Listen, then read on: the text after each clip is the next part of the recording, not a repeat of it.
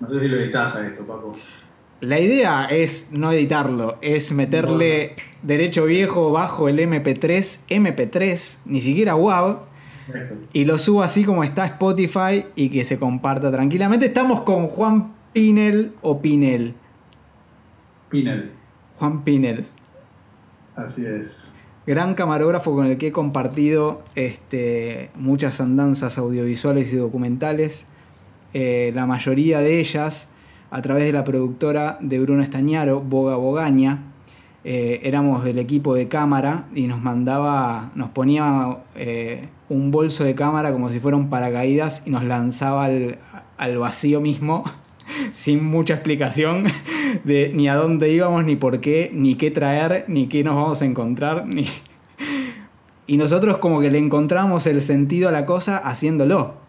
Por lo menos esa es mi experiencia que, eh, con Bruno, que después a mí me intrigaba tanto que después llegaba y decía, a ver, pero ¿qué vas a hacer con esto? Porque, no, y después yo hago esto, y, y, a ver, mostrame cómo le editas. Porque yo, o sea, vos y yo no charlamos, me mandaste diciéndome dos frases y, y llegó acá un material y vos, o sea, te embebés de ese material y te pones a editar y muchas veces lo que a mí me maravillaba era que él o Gaby, Gaby Estañaro, editaban de una manera bastante cercana a lo que yo había percibido en el momento.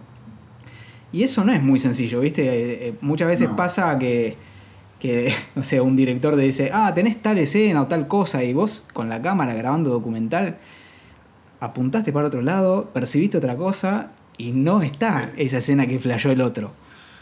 Sí, sí, sí. Entonces, a mí con, ellos me pasaba mucho eso. No sé cómo habrá sido tu experiencia, cuántas veces hiciste cámara para ellos, pero...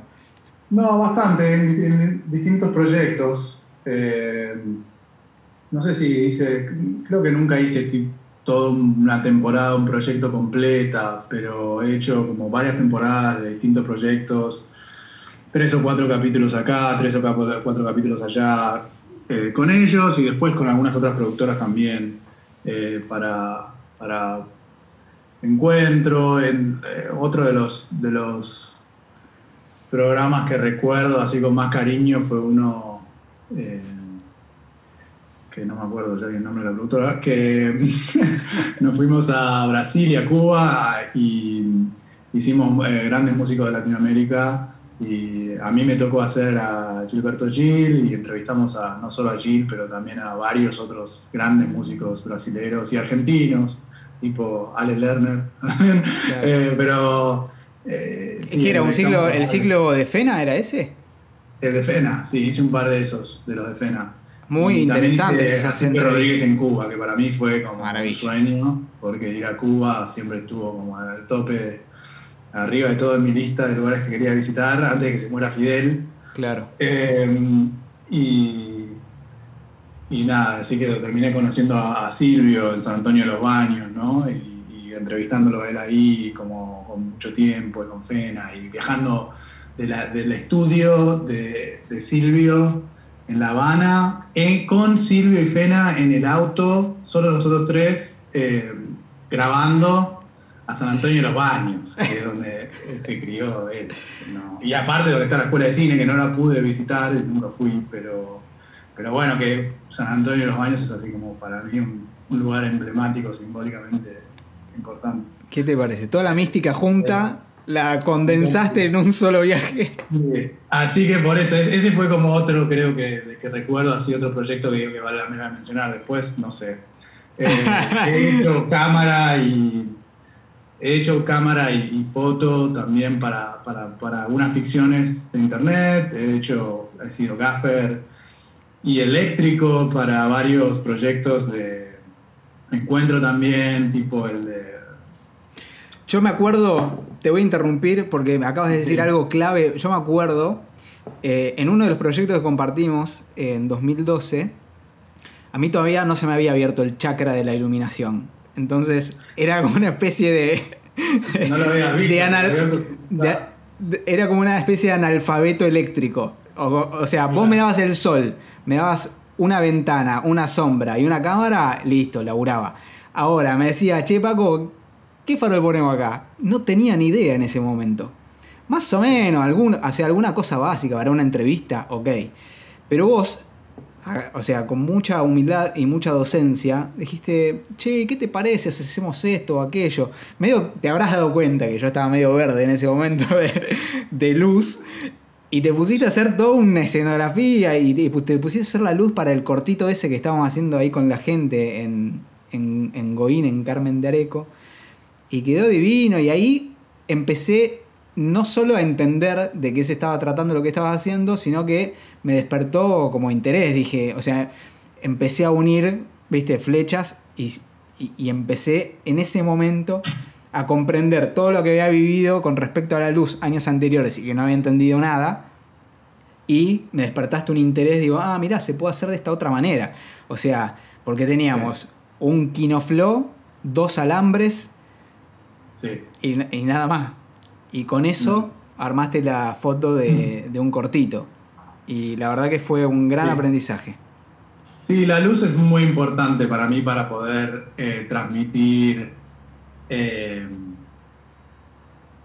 nada, para mí el arte y el, arte, el cine y, el, o el documental, sea para cine o televisión, más allá del contenido, de la información que uno recibe, que el documental a veces mucho, uno, a veces recibe información como, ah, esta gente en este lugar hace este tipo de cosas, o esto está sucediendo en, este lugar, ¿no? Pero, pero la forma en que uno conecta para mí es a través de sensaciones, ¿no? Que ese, ese, ese material, eso que uno ve, te genera algo y eso uno trata de capturarlo de la manera más, manera más genuina posible para que a, otra persona le vuelva a generar eso que te generó o, algo distinto o algo nuevo, pero que está relacionado con aquello que vos viste en un primer momento. Y la luz en ese sentido tiene toda esa capacidad de, de, darle otra dimensión a lo que uno está creando, ¿no? de como de, hacerlo más cálido, de hacerlo más frío, de hacerlo más oscuro, eh, ¿no? Como de hacerlo más eh, liviano o más lo que, lo que quieras, ¿no? Lo que vos tengas. Entonces, para mí es importante la luz. Eh, y eso no quiere decir que uno tenga que viajar con, un camión de luces o con, una valija de faroles ni nada, pero, pero bueno, a veces con, como con pantallitas o cosas, o incluso nada, eh, como... Eh, me olvido las palabras. vamos, vamos, a hacer este, vamos a hacer este paréntesis. ¿Hace me las palabras en castellano. No, como... Eh, Bobs, foquitos. de luces, foquitos de luces. Y, no sé, lámparas chinas, por ejemplo. Hay una época en que hacía mucho laburo con eso, ¿no? Hicimos una serie para internet y, la, mayoría de, las, de, de nuestros cosas de iluminación eran eso, lámparas chinas y, y, para el documental eso está buenísimo. Nada, así que no, me parece que es una, para mí es una de las formas con las que conecto mucho con la cámara y con el laburo de fotografía y de, de video, de lo que sea, es observando luz, ¿no? Como el laburo de observación en la vida cotidiana, que después uno trata de reproducir lo que se acuerda, y el laburo de observación en, la, en, en, el set, ¿no? O, en, la ocasión, observar cómo es la luz en ese lugar, bueno, ¿qué, qué puedo hacer como para que se mejore un poco, ¿no? Porque a veces si uno solo prende la cámara y, y, y nada, y no le puede ver la cara con quien uno está hablando, no, no, o, no, no, entiende la vibración en la que está sucediendo algo que es importante para comunicar lo que uno está comunicando, hay algo que se pierde, ¿no? Eh, pero bueno, sí, la mayoría de las veces laborando juntos sabes que nada, es traer la, la cámara y nada más. Y, está bueno saber laburar así. Eh, y en ese sentido la observación es fundamental, ¿no? Para poder decir, bueno, acá sí, acá no, desde este lado sí, desde este lado no. Eh, así que bueno, de alguna manera entramos, entramos a la charla por el lado de la luz. Eh, bueno, pero a ver, reforzando esto que estás diciendo, porque vos puedes ser naturalista o, o, o podés crear más climas eh, para reforzar eh, esta, esta, lo que sea que estés retratando, pero también hay que ser conscientes, hoy por hoy pasa un poco menos, porque la tecnología ha avanzado a un, a un nivel que con una nanocámara tenés 4 eh, millones de ISO, para, entonces es como que casi podés interpretar todos los climas y todas las luces con la luz que hay en el ambiente. Pero la magia que tiene el, poder crear con la luz genera un clima que por ahí no te da eh, el ambiente o que por ahí en ese lugar el sonido no te funciona, te tenés que mover a otro lugar. Entonces, la vivencia que vos tuviste, que interpretaste y que querés transmitirle a la gente, al espectador, a la espectadora, después requiere, o sea, trasladar eso técnicamente para que la cámara lo interprete, para que el sonido lo interprete. Y todo eso, bueno, tiene estas herramientas, micrófono, cámara, luz. Entonces me parece fundamental este lado técnico, porque muchas veces es como que se relega, ah, bueno, documental, llevo la cámara y ya está. No, bueno, pará. O sea, y, la, y, la, cámara también, vos sos un, cámara que sos, un DF, que, o sea, sos un cámara que está interpretando todo, no solamente el encuadre, no es cuestión solamente de encuadrar o de apuntar al centro y que la persona esté ahí con, con la cabeza con dos dedos arriba, sino que hay un laburo plástico en ese laburo de cámara. Y eso es una mezcla de dirección de fotografía y cámara. Y digo esto último y sí, decime. No, es fundamental y te digo, el comentario de la luz viene no, no, no necesariamente por el lado de traer equipos. ¿eh? A veces trabajar con la luz es cerrar una cortina o abrir una cortina o bajar una persiana a la mitad para que la, habitación tenga cierto clima o apagar la luz natural que prendieron que alguien prendió y, estaba prendida cuando entraste, ¿viste? Entonces de repente la tenés que apagar, porque por más que tu cámara se vea bien, porque vos laburás con una de esas Sony chiquititas y, y estás, no sé, a 12.000, eh, eh, ISO 12.000 y estás bien, eh, no importa, eso es como que la calidad de, la, de lo que estás viendo eh, climáticamente va a ser distinta, ¿no? Si vos, no, si vos tenés el ojo o no tenés el ojo para poder interpretar qué es lo que esa imagen necesita en cuanto a la calidad de luz. Y no tanto, no tiene que ver con, con, lo que uno pueda traer, sino con lo que uno puede ver y trabajar con lo que uno tiene, ¿no? A veces, y a veces uno dice, sí, tengo esta mochilita con este kit y decido también sumarle esto, ¿no? A mí me gusta compararlo muchas veces con la cocina, ¿viste? Es como, bueno, o sea, armo un rico plato con lo que tengo. O sea, es como llego a un lugar y bueno, tengo un tomate, eh, un arroz, dos huevos y una palta. Podés hacer, comerte todo crudo así o con esos ingredientes te podés armar un plato. Y después te decís, mm, estaría bueno un poco de aceite de oliva. No hay. Bueno, ¿qué tenés? Hay aceite de girasol en aerosol.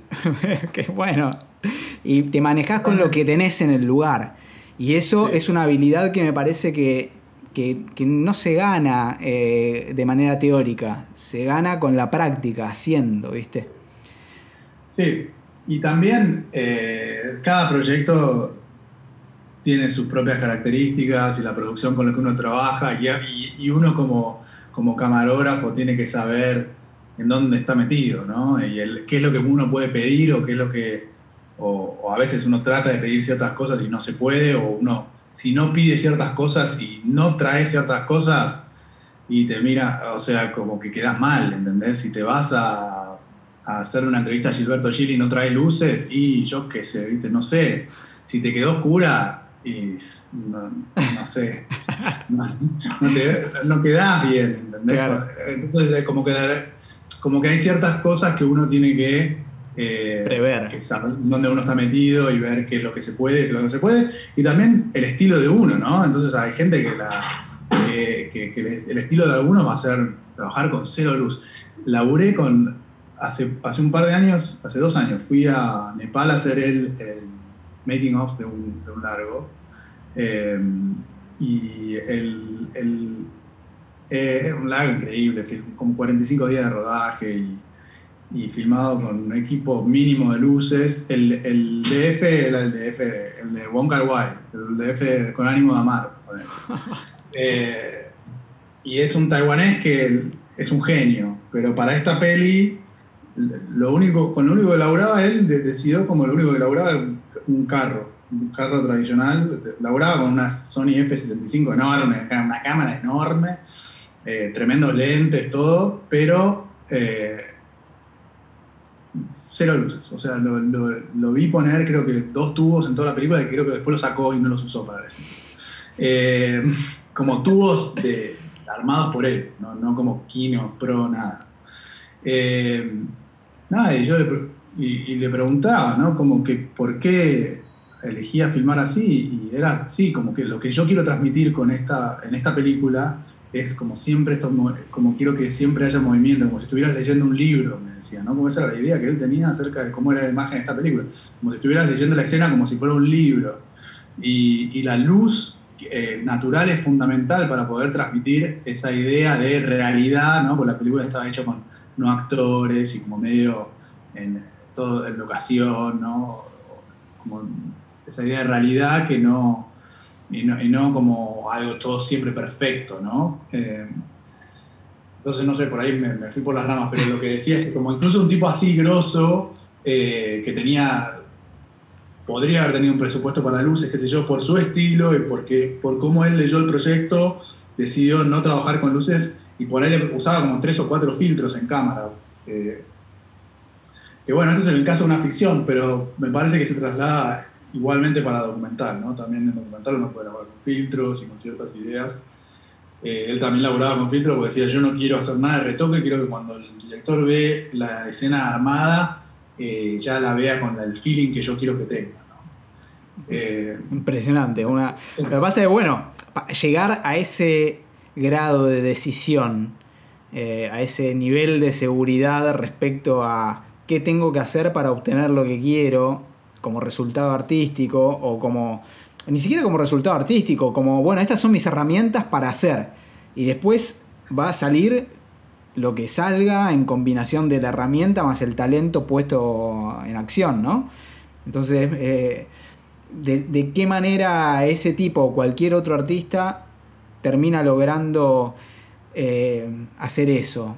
Y se animó en algún momento a hacerlo, porque si no, Totalmente. Y medio que ahí tenés que quemar los libros porque no, no.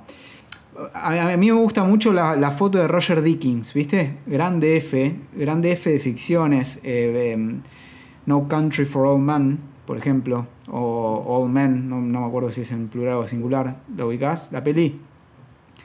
Eh, y tantas otras películas, pero es, esa película tiene una foto súper delicada y mezcla mucho, bueno, Chivo Lubeski también, pero son, son, y son DFs que vinieron de lo documental.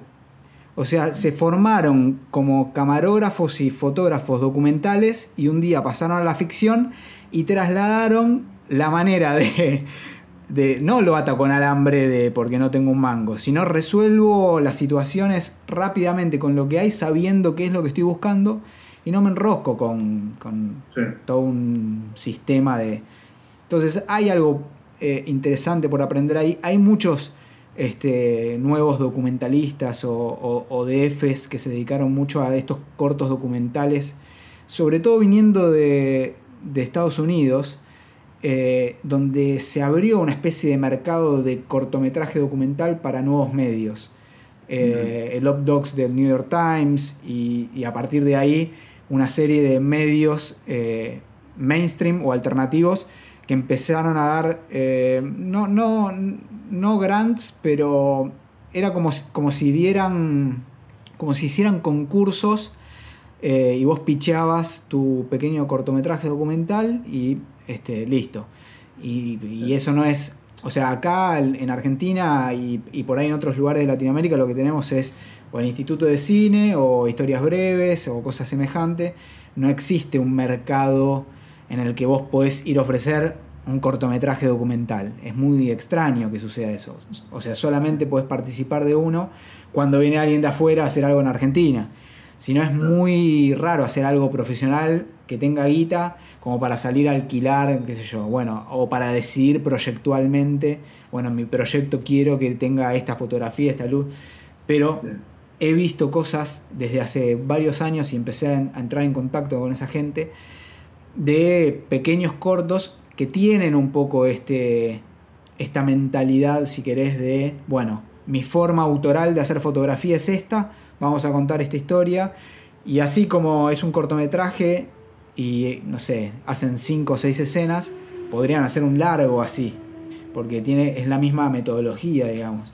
Sí, y, y, es, todo un desafío trasladarlo acá eh, a estas latitudes, pero es muy interesante verlo en acción con grandes DFs o eh, ver o sea, qué está pasando en, el mismo género en, otro, en otros lugares del mundo en donde por ahí hay, por, más, por mayor cantidad de industria, por, por más volumen o por más cantidad de guita, hay cosas sucediendo que son muy interesantes de ver.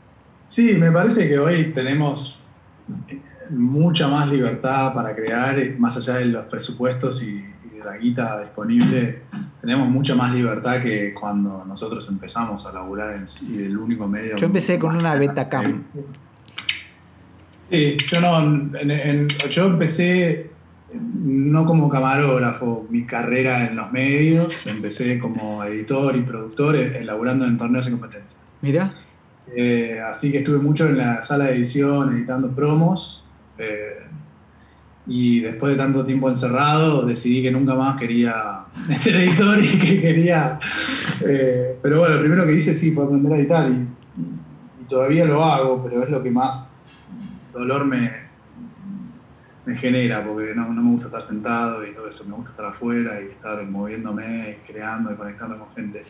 Eh, pero bueno, de ahí, por eso decidí como, después de, varios años ahí, y, y, mi jefe en torneos era Juan Valdana, un genio creativo, eh, que, que, estaba, Juan estaba muy metido con todo el tema de, de filmación, que que en realidad la, persona que estaba a la cabeza de los que torneos tenía una movida documental muy importante al principio, ¿no? Eh, cuando creaba todas esas aperturas para fútbol de primera que eran espectaculares, ¿no? Hechas en película. Innovación total. Hechas en Super 16. Eh, creo que Guido Filippi laburaba en varias de esas. Eh, y Marcelo Domici era el que estaba a la cabeza de todo eso. Y Juan Valdana, que era mi jefe, laburaba muy, eran amigo de Marcelo y laboraban, juntos para ver los proyectos, y, pero estaba como la idea de salir a filmar en torneos y uno de los proyectos de torneos era Fox Sports, así que era como que torneos hacía toda la producción para Fox y, y salíamos a filmar promos cada tanto, ¿no? En, Super 16 y qué sé yo. Y mm, Juan las dirigía y yo a mí me traía como a la, en aquel momento un pibito y me traían, no sé, como asistente de producción o asistente de dirección. En algún momento me trajo como video así porque sabía que me interesaba el tema cámara. Y cuando vi por primera vez laburar a la gente en cámara, dije, eso es lo que yo quiero hacer. Y, y bueno, así que después de varios años de investigar y, y hacer el, el, el, eh, curso en, eh, ¿cómo se llama? En la, en, la NERC, SICA. Eh, en SICA. En SICA hice, creo que son dos años. En aquel momento se estaba empezando a crear el, la escuela, que como es ahora me parece, pero antes estaban en una casa en Recoleta, eh, era distinto. Y después ahora se movieron para Constitución. Hice como seis meses en Recoleta y seis meses en Constitución y hice un año ahí.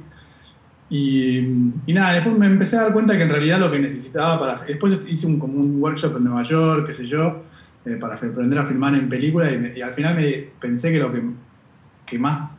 Yo quería hacer fotografía de cine y en aquel momento y lo que más me interesaba, eh, me parece que lo más importante era como relacionarse con gente que estuviera en la misma, ¿no? que, que, quisiera crear el mismo tipo de proyectos y el grupo de gente con los que iba a ser como mis compañeros de laburo después. Así que terminé yendo a la FUC eh, y no terminando, pero estuve como dos años, dos años y medio ahí, nada, estudiando y haciendo proyectos y todo. Eh, todavía sueño a veces con la FUC porque creo que no pasé nunca ningún final. Eh, siempre sueño que. Está perfecto, Juan. Está perfecto. ¿Para qué? ¿Para qué? Pero ¿para qué? Pero me parece que, que nada, que ese, el punto es ese, ¿no? Cuando me di cuenta que lo que había que filmar, ya lo había que filmado y que los, las amistades que había que hacer ya me las había hecho y que los proyectos como que seguían, de ahí eh, fue tiempo de dejarlo, ¿no? Claro. Eh, y, y, además estaba en esa época ya muy ocupado con, con los documentales de Boga y con todo ese tipo de cosas, ¿no? Y ya había poco tiempo para, para, para estudiar y, y rendir y todo eso. Eh, así que no sé, me fui por las ramas, pero, pero bueno, venía, bueno, nada, eso vino de ese, lugar, desde que en, ese laburo de televisión al final me, terminó como llevando para el lado del cine y de la cámara en realidad, y que bueno, que fue todavía lo que más me gusta de ser cámara, ahora estoy como más dedicado a la fotografía fija, pero, pero bueno, la, cámara de video y de documental y de cine no, es algo que, no, que creo que, nunca se olvida y que siempre está ahí y que, en cualquier, siempre en cualquier momento puede aparecer un proyecto. ¿no? Eh, che, y el montaje. Me decís que arrancaste como montajista, yo esto no lo sabía y ahora me mm. hace sentido, más allá de la teoría y demás, tu noción de eh, lo que nos pasaba a nosotros. Eh, yo recuerdo de este proyecto que compartimos en 2012. Eh, la, la, realidad sucedía y nosotros no interveníamos la realidad, nos íbamos moviendo físicamente con la cámara y capturando diferentes tomas, ya entendiendo cómo se iba a montar esa escena.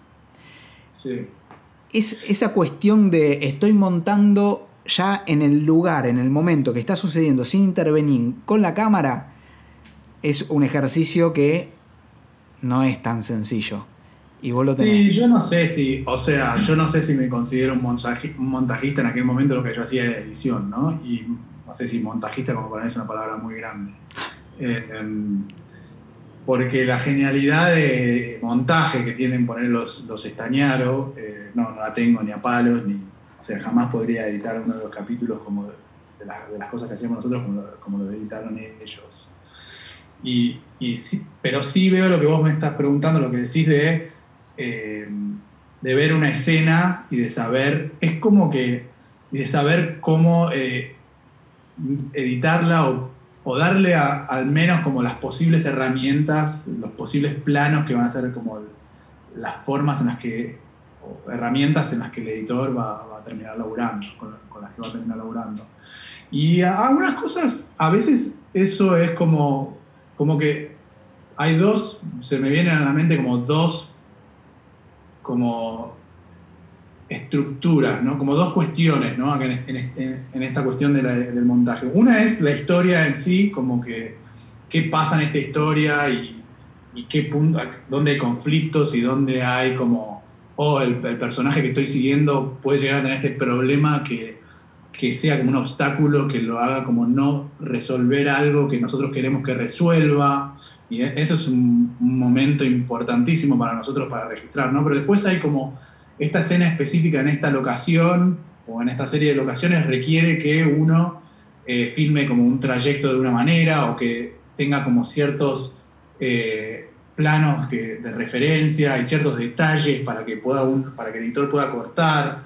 Eh, como, entonces, con, eso, con esa forma de, como de segmentar una escena, es como que eso uno con la experiencia y con también mirar mucho documental, y para mí era fundamental poder ver el laburo terminado de lo que yo había filmado, ¿no? porque ahí me daba cuenta, ah, necesito filmar más de esto, o, ver los que había filmado vos, los que yo no había ido, para entender, ah, este hicieron estos planos, entonces tengo que, los próximos tengo que hacer unos planos. En ese sentido, me parece que ponerle a haber laburado para una máquina como era Encuentro en aquel momento, no sé cómo es ahora, Em, nos, generó como un estilo un poco industrializado, si querés, en el que, bueno, no, no, en todo el sentido de la industria, de, que todo está estandarizado, pero, pero sí en ese sentido de que, bueno, necesitamos como, ¿no? Y creo que en ese sentido a mí los españoles me enseñaron eso, como, como necesito que tener todos estos planos para poder cubrir una escena, ¿no?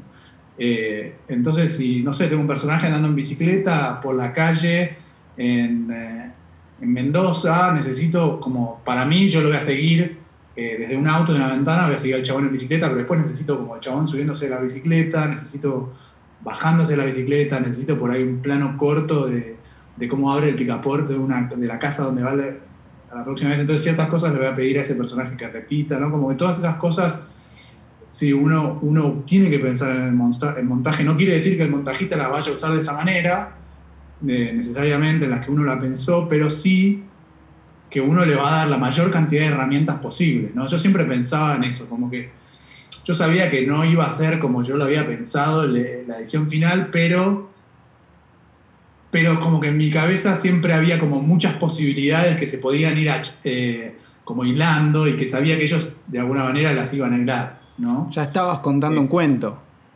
O sea, ya. Estaba contando un cuento, pero como más un elige tu propia aventura. Exacto, claro. Como que no era un cuento cerrado, sino que uno, como al momento de registrar, me parece que lo más importante es, tener esa idea de, bueno, pero esto cuando lo vea en una sala de edición por ahí es de otra manera, así que todas las ideas, todas las ideas que se te ocurran para poder cubrir de, de diferentes formas que no, por ahí no sean la, la, forma en la que se van, por ahí esos planos no se usen todos, claro. pero le van a dar más recursos al que esté editando. ¿no? Bueno, eso es muy interesante porque están, están al mismo tiempo, de ahí, de esos dos, de esas dos grandes cosas o estructuras, aparecen otras dos. Y así armamos un ah. árbol. ¿Por qué? Porque en, muchas situaciones no podés, por lo que sea, se te cayó el sol, o sea, se terminó el día se aburrió. se perdió. Se, le rompió la bicicleta. Cualquier cosa puede pasar en el documental. Y ahí estás obligado, obligada, si esto lo escucha una mujer, eh, obligade, si lo escucha una persona eh, no binaria, eh, a resolver y a decidir. Y esa decisión que vos tomes, bueno, tenés que, o sea, sin meterle presión a nadie, tenés que estar preparado, preparada, preparada para tomar esa decisión. Porque estás contando el cuento en ese momento. Y después no, no, hay tu tía, después nadie te puede venir a reclamar nada, porque vos estabas en el lugar y vos sabés qué es lo que sucedió. Si vos no estás dando la opción, no es porque, porque estás imponiendo cómo es la película, sino porque no había otra película posible. Sí. No, bueno, pasan cosas en el documental. Vos, antes de que grabáramos, tuvimos una pequeña charla y vos me deciste como, como cierto proyecto como que te agotó, o te, como que fue intenso espiritualmente o lo que sea a veces te pasa, en documentales, un laburo de 24 horas, ¿viste? Claro, te atraviesa. Un laburo de 24 horas al día en la cabeza y en el, pasó algo a la noche y vos estás filtrado y ya, ya dijiste, no, ya filmé la última, ya dije que ya terminábamos a esta hora y eh, ahora necesito relajar y, pasa algo, ¿viste? Que, que, pasa y que tenés que agarrar la cámara y salir a filmar. Y ahí está en vos la decisión de qué hago, descanso o, o agarro la cámara y salgo a filmar. Y a veces es importante descansar, porque sabes que te vienen, después tenés dos días en los que no vas a poder descansar. Bueno, y eh, cuando laburas en grupo pasa mucho eso, ¿viste? Que el. Yo tiendo a eh, sintetizarlo de la siguiente forma. Hay una persona.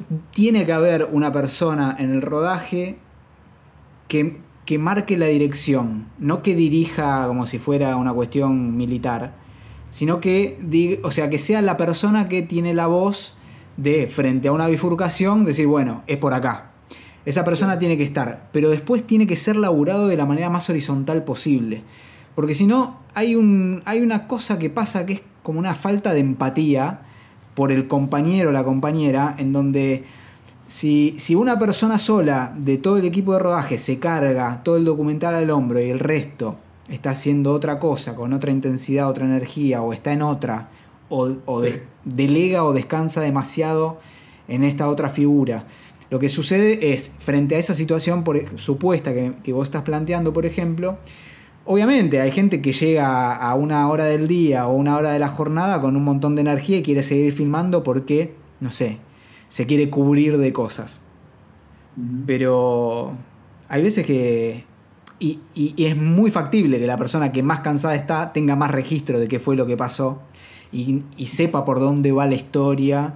Eh, entonces, por eso es, fundamental para mí equilibrar las energías en, todo sentido, físicas, mentales, emocionales, eh, para, poder estar lo más parejo posible, ¿viste? Y que... a veces eso de decidir, oh, no, no poder largar la cámara también es un problema, ¿no? Como que no no es siempre la mejor decisión filmar todo lo que uno ve. No, no, no, porque también le vas a dar al editor una torta de material que va a tener que ver y que, y que, no, que, no va a servir para nada. Es, como es importante tener esa agudeza mental para poder saber lo que, lo que yo quería decir es que sí, que hay momentos en que teniendo esa agudeza mental uno sabe, cuando uno se mete en una historia uno sabe, como uno sabe que ese, eso, y a veces uno no lo hace por X razón, porque no se pudo, porque te tomaste un taxi a 100 kilómetros, lo que sea, y no ya, no, ya, no, ya, no, ya no podés.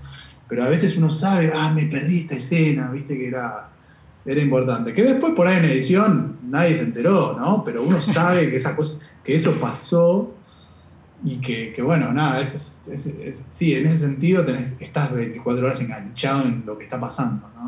Bueno, en ese proyecto pasó... En lo que decías del equipo, sí. Eh, que todos estén como medio en la misma y, lleva un tiempo al armar equipos documentales, ¿no? Por ahí un, varios proyectos, años incluso, y, en, esa, en esos proyectos de Boga, sabes que teníamos, o sea, éramos un equipo muy grande y a veces laburabas con todos y a veces solo con algunos, pero todos como que de alguna manera todos iban encajando como para que el mismo feeling de laburo esté ahí, ¿no? Cada equipo era particular, cada equipo que se formaba, pero todos teníamos como una idea de cómo, cómo éramos, que queríamos laburar. ¿En general era una tríada o era un cuarteto, como mucho? Sí, era, eran equipos reducidos. Sí, dos cámaras y un sonidista y un productor en general. Sí. Pero bueno, a mí me ha tocado irme, no sé, con un proyecto de jardines o escuelas. Ahí, Sí, ahí yo también estuve en ese proyecto. Una vez estuve como una semana en, la selva misionera solo con la productora y no pasaba nada. No me acuerdo que lo que tenía que, tenía que filmar, como no, no, sé, lo que tenía que pasar no había pasado. Y, no sé, estuve como una semana en una escuela de misiones que, no sé, durmiendo en la escuela, viste, como... La pasé increíble, pero fue como una te pasan esas cosas también. Bueno, eh, hay, una, de las anécdotas que terminó siendo una especie de, cortito o de retrato audiovisual. Eh, me pasó a Mati Fiandrino, ¿lo conoces? ¿Laburaste con Mati? Me parece que no. Bueno, yo me voy con Mati, que es un productor que laburaba en Boga. Me voy con Mati al norte y teníamos que hacer eh, como un cortito con no actores ficcionado, ¿no? Sí. Pero para, o sea, toda la producción de eso era documental, porque sí, a la gente le decís que, o sea, lo que tiene que hacer, pero la producción de eso era ir a buscar a doña Eulacia 5 kilómetros monte adentro, por la, o sea, por eh, eh, eh, Tucumán era. Estábamos en los cerros Calchaquíe y no, caminamos, caminamos, caminamos, caminamos, sube y baja el cerro, sube y baja el cerro Llegamos a lo de Doña Eulacia. Doña Eulacia, ¿cómo le... Y era casa de adobe, una señora entre cuatro gallinas. Y le decíamos, bueno, estamos acá para filmar no sé qué cosa, para... y le queríamos explicar para qué era la tipa, no, bueno, dale. Bueno, veo, veo si participo, era la única señora que podía filmar. Y al día siguiente la, esperamos 5 kilómetros cerro abajo, en la escuela rural donde estábamos durmiendo, donde, donde estábamos ahí y llovió como nunca. Cayeron piedras y la tipa tenía que bajar en burro. y, no teníamos, no teníamos lo, que fuimos a hacer, no, no iba a pasar. Como, yo dije, bueno, y pasaron cuatro horas y yo me puse a filmar ahí a la cocinera de la escuela rural y salió un cortito divino que parece por cómo estaba el cielo, la tipa estaba al lado de una ventana, con uno de esos delantales azules de cocinero de, escuela pública, ¿viste? Y, la tipa, ¿viste? Con unos rulos y todo un... Y la zanahoria bien naranja, echando humo, hervida, ¿viste? Como y de repente se transformó en un cuadro, era una pintura lo que estaba viendo, y me puse a filmarla. La tipa, como yo estaba ahí hace cuatro horas con la cámara, la tipa pero ni se dio cuenta. Y al final le digo, che, Dorita, ¿te puedo sacar una foto? Y ahí se dio cuenta, le agarró como vergüenza y le hizo un retrato, pero ya había terminado de filmarla. Y, en ese momento que, no estaba pasando absolutamente nada, porque lo que fuimos a hacer, no, no por cuestión climática, no estaba pasando, bueno, aproveché lo que había en el momento y saqué un corto de la galera, pero por, por propio gusto de lo que estaba viendo, ¿viste? Como también ese tipo de cosas te pasan, viste que... Y hay que tener un poquito de hormigas en el culo, porque si no, como que estás todo el tiempo pensando que la producción anda mal. Y bueno, no, pasan estas cosas en documental. No, en documental tenés que saber que, la producción va a andar mal. Claro, claro. Es, es, como fundamental, ¿no? La, esa idea de que no, las cosas no van a salir como te las contaron y no van a salir como vos pensabas. Entonces, eh, ¿con qué te vas a encontrar? Eso es el misterio y es como lo lindo que tiene el documental, ¿no? Que no, no, no, no, no hay realmente, si bien te pueden dar siempre una guía, una especie de guion de qué es lo que quieres, no, eso no va a pasar. Entonces, eh, es la vida, ¿no? La vida misma, real, no, no, no, no, no puede estar guionada. Eh, entonces, sí, sí, está bueno. Tal cual. Otra cosa que, que, en los talleres a mí me gusta decir, que eh, en algún momento recién como que lo, lo, sentí, no sé si lo dijiste, pero lo sentí, que es esta cuestión de percibir qué es lo que está pasando más allá de lo que está pasando. O sea, no solamente lo literal de lo que tenés enfrente de la cámara, sino la historia de lo que está sucediendo. Y la conciencia de, que tenés vos como documentalista de, pucha, mirá lo que está pasando en, este lugar, mirá lo que es esta persona. O sea, es como que, que, que, tenés, eh, como que se te abren dimensiones que de qué manera lo retratás, ¿viste? Y, y también esta importancia de que el resto del equipo está alineado a eso, porque si le pasa a una persona en el rodaje, pero el resto está en otra, o, está en una conversación mental interna con que la producción no está dando, o si hay que hacer claqueta o no hay que hacer claqueta, y todo ese tipo de cosas, viste, que vienen de, de, los libros y de cómo tenemos que hacer cine. Y por ahí, viste, te estás, o sea, se te está escurriendo un momento que es mágico y que no se va a repetir, que es fresco y que es espontáneo y que es la, gente o un animal o, una cuestión fotográfica del clima que no se va a repetir. Y entender eso, eso, eso profundo que está pasando, más allá de lo literal y de la vorágine de estar metido en una producción audiovisual, bueno, requiere de una sensibilidad artística, ¿viste? Sí. Sí, y sí, una sensibilidad como de olfato, si querés, ¿no? También, saquemos, saquémosle lo meloso de, la, de lo artístico, le podemos decir olfato documental, periodístico. Sí, olfato humano también, ¿no? Muchas veces lo que uno registra es algo que tiene que ver con seres humanos. Eh, por lo menos, no, no sé, yo no tengo ningún tipo de experiencia con documentales de animales y ese tipo de cosas, entonces siempre, viste, como que son los humanos los que mueven las, las agujas, los personajes en nuestros documentales son en general humanos. Eh, entonces, ver qué le está pasando a esos, tipos, ¿no? Y qué pasa entre ellos, ¿viste? A veces uno siente que algo, ¿viste? Estás en un, llegaste a un pueblito y estás con un grupo de gente y caen otros y no, dicen nada, pero uno siente que pasó, que algo pasó, que qué pasa entre este, grupo de gente, ¿no? Entonces eso te empieza a generar cierto tipo de preguntas, te empiezas a investigar, te empezás a, por ahí, viste, lo tirás ahí, lo pones en la mesa, lo pones enfrente de la cámara, generás situaciones para ver qué pasa, ¿no? Es como, ese olfato es fundamental, ¿no? Como, como, como uno se hace preguntas todo el tiempo, que a veces no son preguntas que necesitan una respuesta, pero como, como una cosa de... Curiosidad, ¿no? Curiosidad, inquietud por, por ver qué, ¿qué pasa si traigo a este tipo acá? ¿Cómo, qué, ¿viste? O esta escena, si las las hacemos en su casa, a ver si me cuenta esto, ¿viste? Si le dieron una entrevista, ¿qué pasa si me lo cuenta acá? O si se encuentra con tal.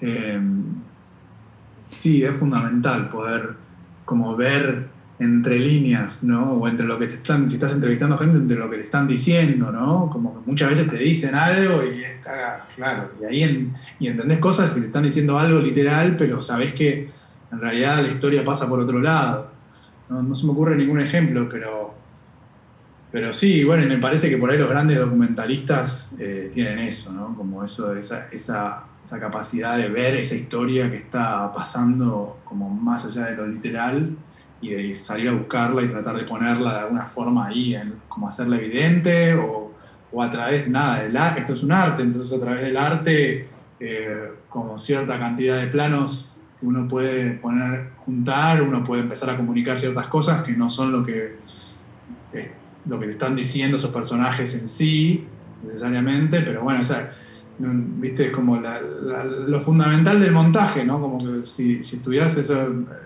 si estudiaste montaje, eso, ¿sabes? Como pegás dos planos y ya tienen como un sentido completamente distinto al de los dos planos por separado. Eh, entonces, bueno, todavía tenemos esa capacidad, ¿no? De, de crear eso eh, montando, ¿sí? Como si, si, uno pone, no sé, tenés un, un, niño en una escuela y después mostrás, no sé, la luna llena, te da una idea que si mostrás un amanecer, el, plano siguiente, ¿no? Como... Eh, lo simbólico, ¿no? Como también...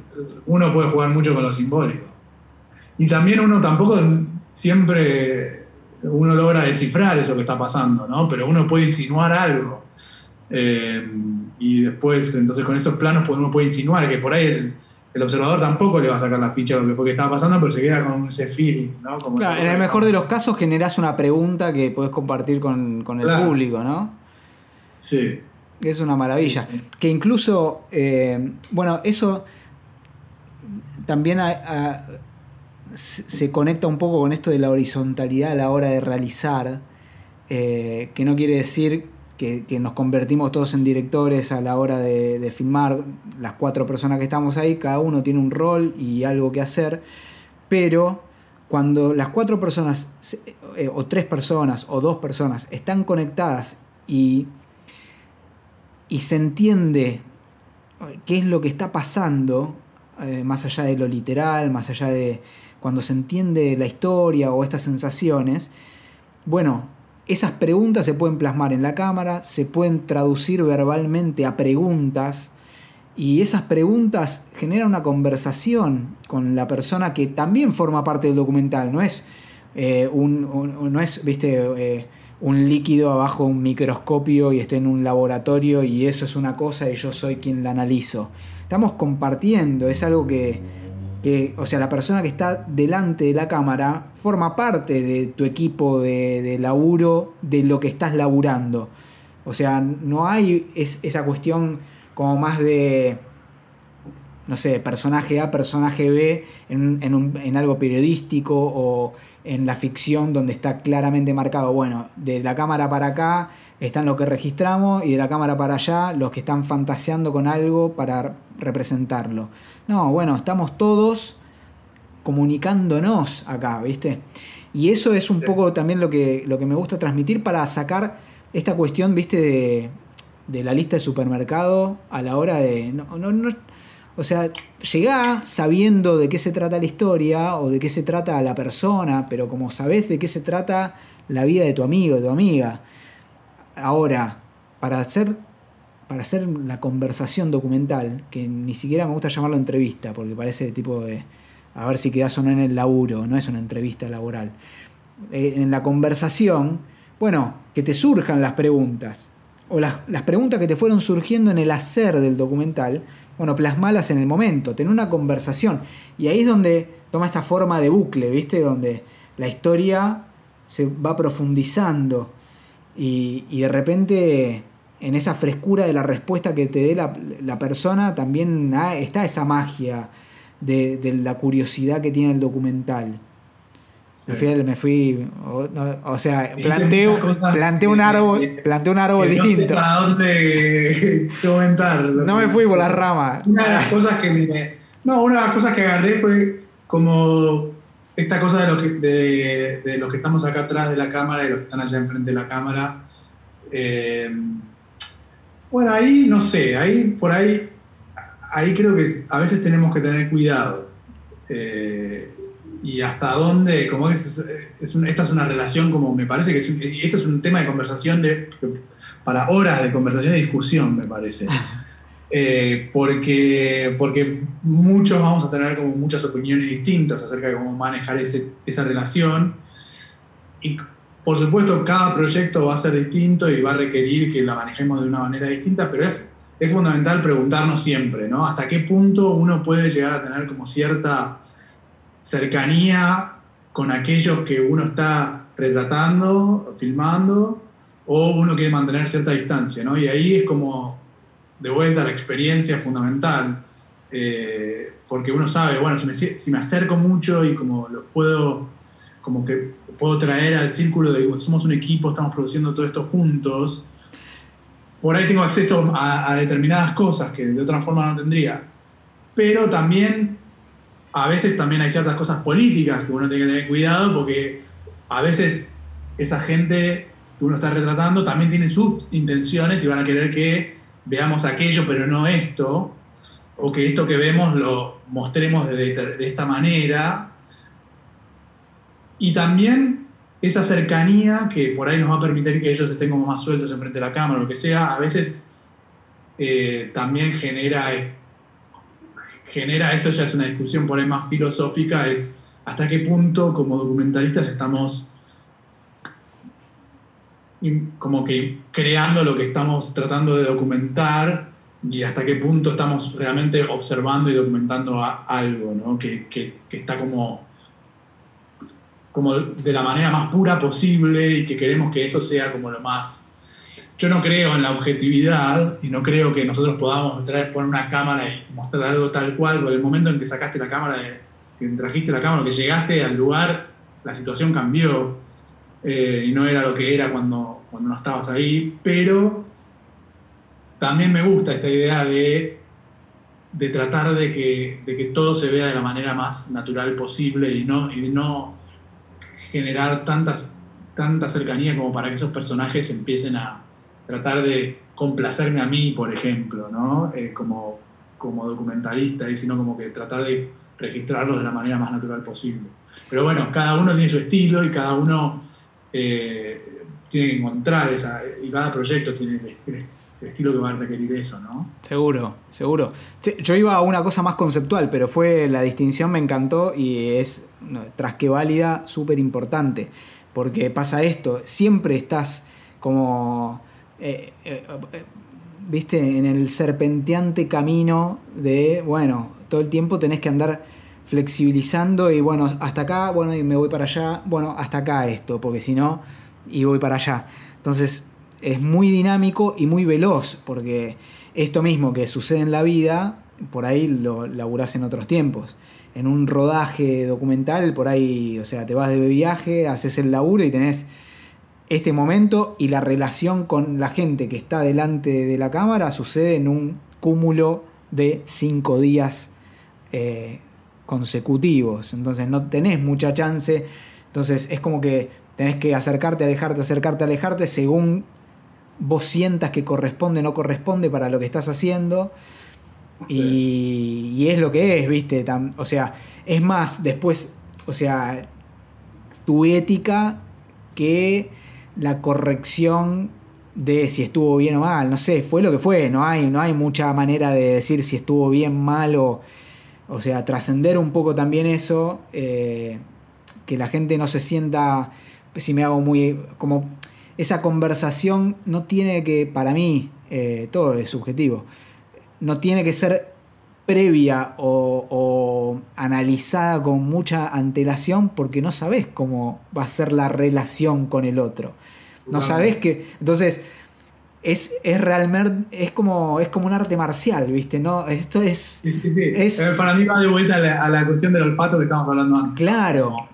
Uno tiene que realmente estar muy sensible a esa, a que, ¿viste? A, que, no lo manipulen a uno y a uno ver hasta dónde quiere manipular una situación. Eh, le va a servir o no a la película que, está, lo que estás creando, que la manipules. Eh, o que generes una escena, muchas veces nosotros generamos escenas, ¿no? Eh, sí, esto, por ejemplo, escuelas argentinas. Claro. o sea, sí, bueno, entonces había mil escenas de corte, qué sé yo, vamos con los chicos a jugar acá, allá, que bueno, se generó todo un clip y que son cosas que por ahí ellos las hacían naturalmente y dijeron, vamos, pero bueno, uno dijo, bueno, este día vamos a jugar y venís vos, vos, vos, vos, vos y vos. Claro. Y vamos, vamos a jugar a la, no sé, chicos se van a tirar al río. Bueno, es, muy importante, hay que ganar experiencia para no solamente tener olfato, sino para entender cuál es la decisión a tomar en esos momentos, porque si vos no estuvieras, ¿cómo sería? O sea, hay que tener experiencia para entender cómo son las diferentes realidades sin la presencia de uno como realizador con una cámara, intimidando con un micrófono y un bártulo.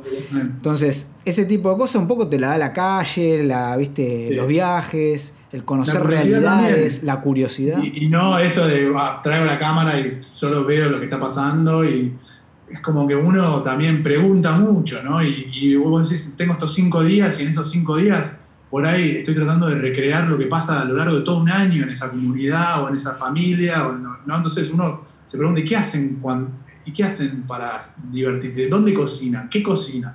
Bueno, entonces nos vamos con la cocinera, ¿dónde compra la comida? No, entonces decidiste que para lo que vos querías contar era importante irte con la persona que cocina al mercado. Entonces, eh, bueno, en el mercado conociste otro personaje, qué sé yo.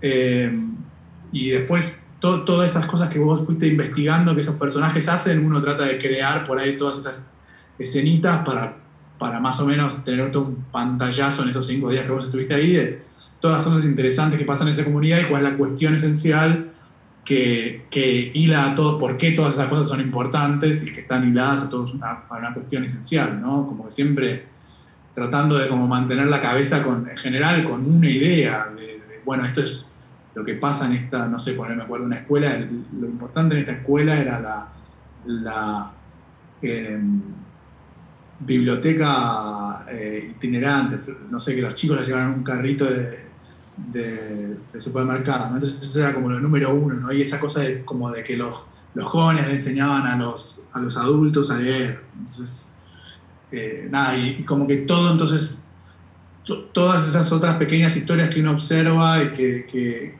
esos chicos que son parte de sus vidas, uno trata de hilarlas a eso, ¿no? Eh,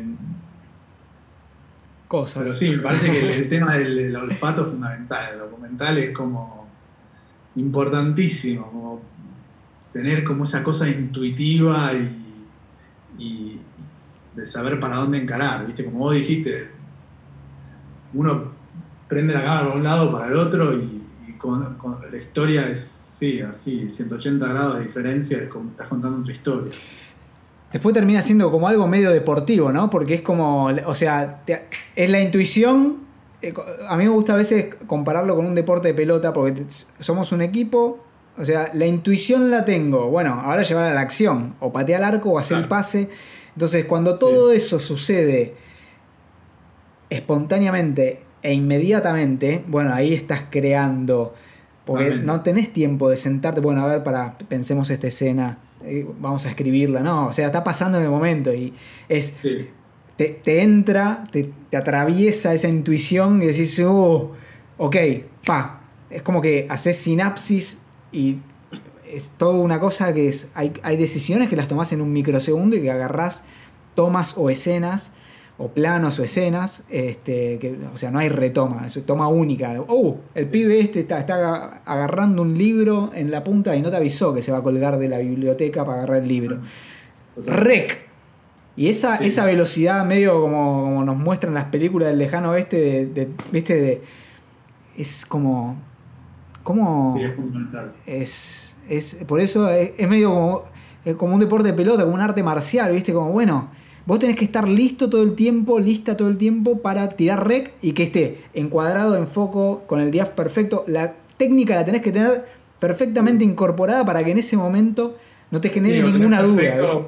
Como saber esa, también uno a veces es como un, como un leopardo, ¿viste? siendo un camarógrafo, es como un gato, ¿no? Como que está bien, por ahí no era el plano perfecto cuando tiraste rec porque estabas mirando para acá y con el rabillo del ojo, viste que algo pasaba allá y sabés que tenés que estar filmando esto, pero esto lo necesitas también y de repente entonces, ¿cómo te fuiste de esto a aquello sin perder aquello? Y entonces de alguna manera como vas, vas o cambiaste, y el que sea, por ahí al principio estaba fuera de foco, pero al toque ya sabes cómo traer todo eh, y, o, moverte de alguna manera para acercarte, ¿viste? Cuando ves que hay una pausa. Sí, muchas veces eso eso del tema del encuadre es como una cosa que te pasa todo el tiempo, ¿no? uno tiene como ciertas ideas de cómo a uno le gusta encuadrar y después el documental te la tira toda por la, te la tira toda a la basura.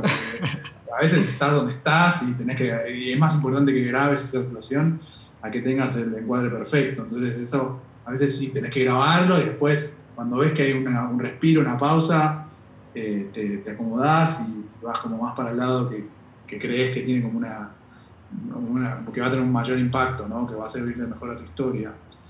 Eh, pero sí, y después lo otro que se me vino a la mente también con este tema de la intuición es intuición, pero también es laburo y, y, durante el rodaje hay como un, todo un laburo de, planear, ¿no? Yo me acuerdo laburando con Fede, Serafín, mucho, Fede como que siempre llegábamos al hotel palmado, no sé qué, yo estaba filtrado y Fede me tomaba una ducha, estaba en una ducha y volvía y Fede estaba, estaba mirando el material en la cámara, ¿viste? Gran Bueno. O sea, estaba, y agarraba mi cámara y miraba el material. Decía, che, esto, mirá cómo lo filmaste, mirá, podrías haber filmado así, así. o qué bueno esto que hiciste, o, o veíamos algo, o yo veía, o, vos ves algo al final del día y decís, ah, porque a veces uno está como en el fluir de las situaciones y filma un montón de cosas, y no, no es que te olvidas, pero, pero por ahí no lo tenés tan, no tenés ciertas cuestiones tan presentes, entonces cuando volvés a ver tu material, decís, ah, de repente tengo esto, esto, esto, esto con este personaje. Por ahí necesito algo más y acá este personaje que no, que, no, lo no, lo había tenido en cuenta al principio es algo importante en esta historia. ¿no? Entonces decís, por ahí genero esta situación mañana o el día siguiente o por ahí eh, lo sigo un poco más a este personaje a ver qué pasa, ¿no? Como me parece que ver el material es fundamental y que en ese sentido planear un poquito qué es lo que vas a necesitar en base a lo que ya firmaste también es importante. no solo la intuición. Claro, eh, bueno, eso, viste, como gran maestro Fede de narrar en cámara y de, o sea, eh, cuando las personas que escuchen esto y que, o sea, no hayan tenido por ahí la experiencia de realizar documental, eh, al lado de alguna persona que ya tenga experiencia filmando documentales, es fundamental embeberse de, bueno, a ver cómo, cómo se labura esto, cómo, cómo lo laburan las personas que eh, vienen haciendo este ejercicio, porque es, fundamental el, ser conscientes de qué estamos narrando con la cámara misma. Eh, porque porque sí, porque el cuento te va cambiando, porque aparecen nuevos personajes, porque ah, las situaciones eh, por ahí te quedan medio flacas de, algún material para entregar al montajista y necesitas. Entonces todo eso y esa resolución eh, veloz en los momentos y sobre todo cuando estás de viaje, que no, vas a volver a hacer un plano. O sea, estás de viaje y tenés todo lo que tenés que resolver, lo tenés que resolver en el momento. Entonces es, es fundamental todo esto que estás diciendo.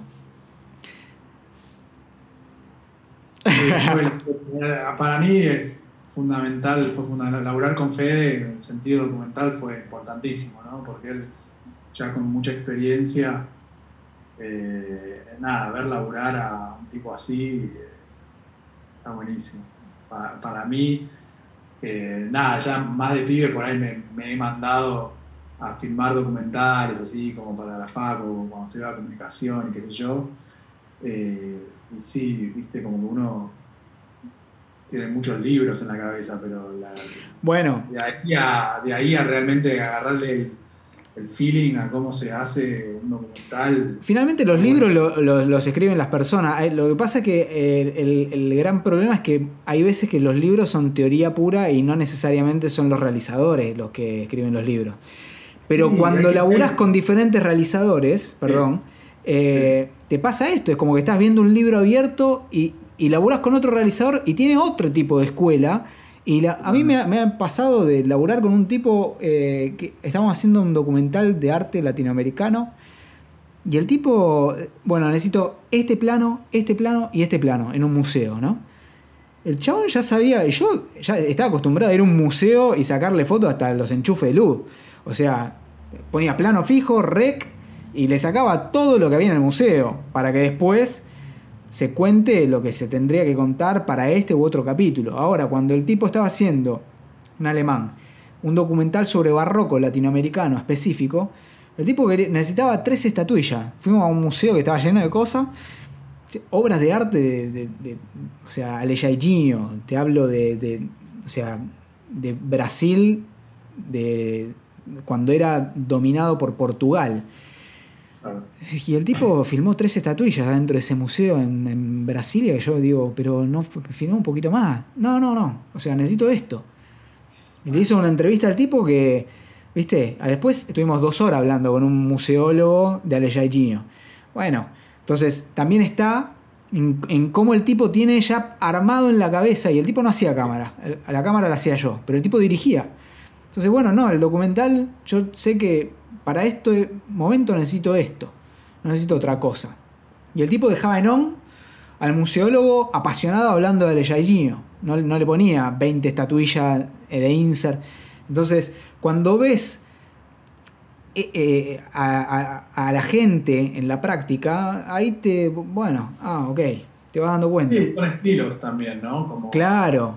Pero bueno, sí, también, en, también bueno, haciendo algo tan específico como lo que vos estás diciendo, también es importante saber acerca de aquello que estás documentando, ¿no? Como si me voy a, a filmarlo a, a, Jill y no sé quién es, eh, o no sé como cuáles fueron los hitos en su carrera o por qué es tan importante para la música en Brasil y en el mundo. Eh, nada, pero eso es como también lo lindo del documental. Uno le sale un proyecto y por ahí uno no sabe nada y, y, se, empezás a investigar y empezás a querer, cuando vas querés saber, como, porque te va a enriquecer a vos personalmente, porque vas a tener como apreciar más aquello que estás filmando y, vas a, las preguntas que te vas a hacer van a van a estar como más, realmente van a ser como más eh, puntuales y te van a ayudar a, a, contar mejor la historia que querés contar, ¿no? O que, que te contrataron para contar. Eh, entonces sí, es también fundamental como estudiar ese, por ahí, como en tu caso, era como algo muy difícil realmente saber cuáles eran, como en un estilo muy específico, pero, pero por ahí, viste, sí, claro, en este museo solo estas estatuas, el chabón no le interesa nada más que eso, como súper puntual, que no sé, no sé ni siquiera de qué me estás hablando de este tipo de arte, pero, pero es como que sí, eso de saber como de qué se trata la cuestión que vas a ir a filmar, ¿no? A veces que es... Sí, no, no hay una... Claro, que a ver, de, tratar de laburar con la mayor cantidad de gente posible porque siempre vas a encontrar una forma de realizar documentales diferentes. Cuando tenés un documentalista delante, obviamente, que después vos podés desarrollar tu propia forma, ¿no? Pero eh, laburando, eh, encontrándote con gente. Bueno, no te quito más tiempo, te agradezco infinitamente esta charla. Gracias por contarnos a todas las personas que van a escuchar esto sobre tu camino documental. Ha sido un gusto, la verdad que reencontrarme con el documental, con vos. Eh, y nada, ojalá que les sirva. Sí, sí, sí. Bueno, esperemos que a quien escuche esto le sea. la motive o lo motive para seguir haciendo. Espectacular, ojalá que sí. Y nada, sí, creo que Argentina tiene como una gran tradición documental y, y, está bueno que que nada, que a poco se, que se pueda así ir pasando de generación a generación, ¿no? Eh, sí, por ahí cuando nosotros empezamos no, no, no, había podcasts o ese tipo de cosas. Uno podía escuchar, ¿viste? Eh, que te cuenten así, otros que por ahí ya tienen algo de experiencia y, nada, de a poquito te vas, te vas haciendo una idea de cómo, de cómo encarar la cuestión.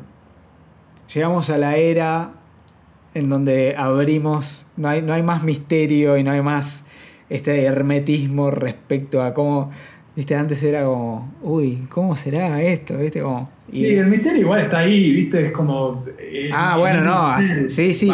Pero viste que había algo en la industria de, no, pibe, tenés que... ¿Sabes? claro. Ah, vos, sabés que son años. Sí, y uno también cuando uno tenía 20, qué sé yo, 25 años, uno veía como, y uno de repente algo, sí, 20, 30 años, decís, bueno, ya tengo toda esta experiencia, ¿qué onda? No? Como que no se me abren puertas porque, porque hay un montón de tipos ahí que, que, que, tienen mucha más experiencia que yo, ¿no? Y, y bueno, por ahí hoy, eh, hoy tenemos más oportunidades, me parece, cualquier rubro en el que nos queramos meter de, de investigar, aprender eh, online o encontrar a alguien que te quiere contar algo y, de, de, quién puedes aprender. Ha cambiado de paradigma. Yo creo que recién se está abriendo. Creo que todavía no terminamos de comprender que el Messi el documental puede estar en cualquier punto del país en este momento y tiene las mismas herramientas que nosotros, que es un celular, una camarita, una y que empieza, empiezan a aparecer. Eh, ojalá que Messi del documental, si estás ahí, si estás ahí afuera escuchando esto, contratanos. No te conviertas en influencer. Hace documentales, hace documentales. Sí, sí, está bueno eso, el documental tiene eso. Eh, que creo que es por eso es tan querido, ¿no? Que de eso tiene magia, tiene magia. poner, poner en la pantalla historias que por ahí no, no, no, no, ves a menudo, ¿no? que, de que, la que nadie se entera, que nadie se entera desenmascarar ciertas cosas también. Cerramos con desenmascarar ciertas cosas, tal vez. también. Un saludo a todos. Hasta la próxima.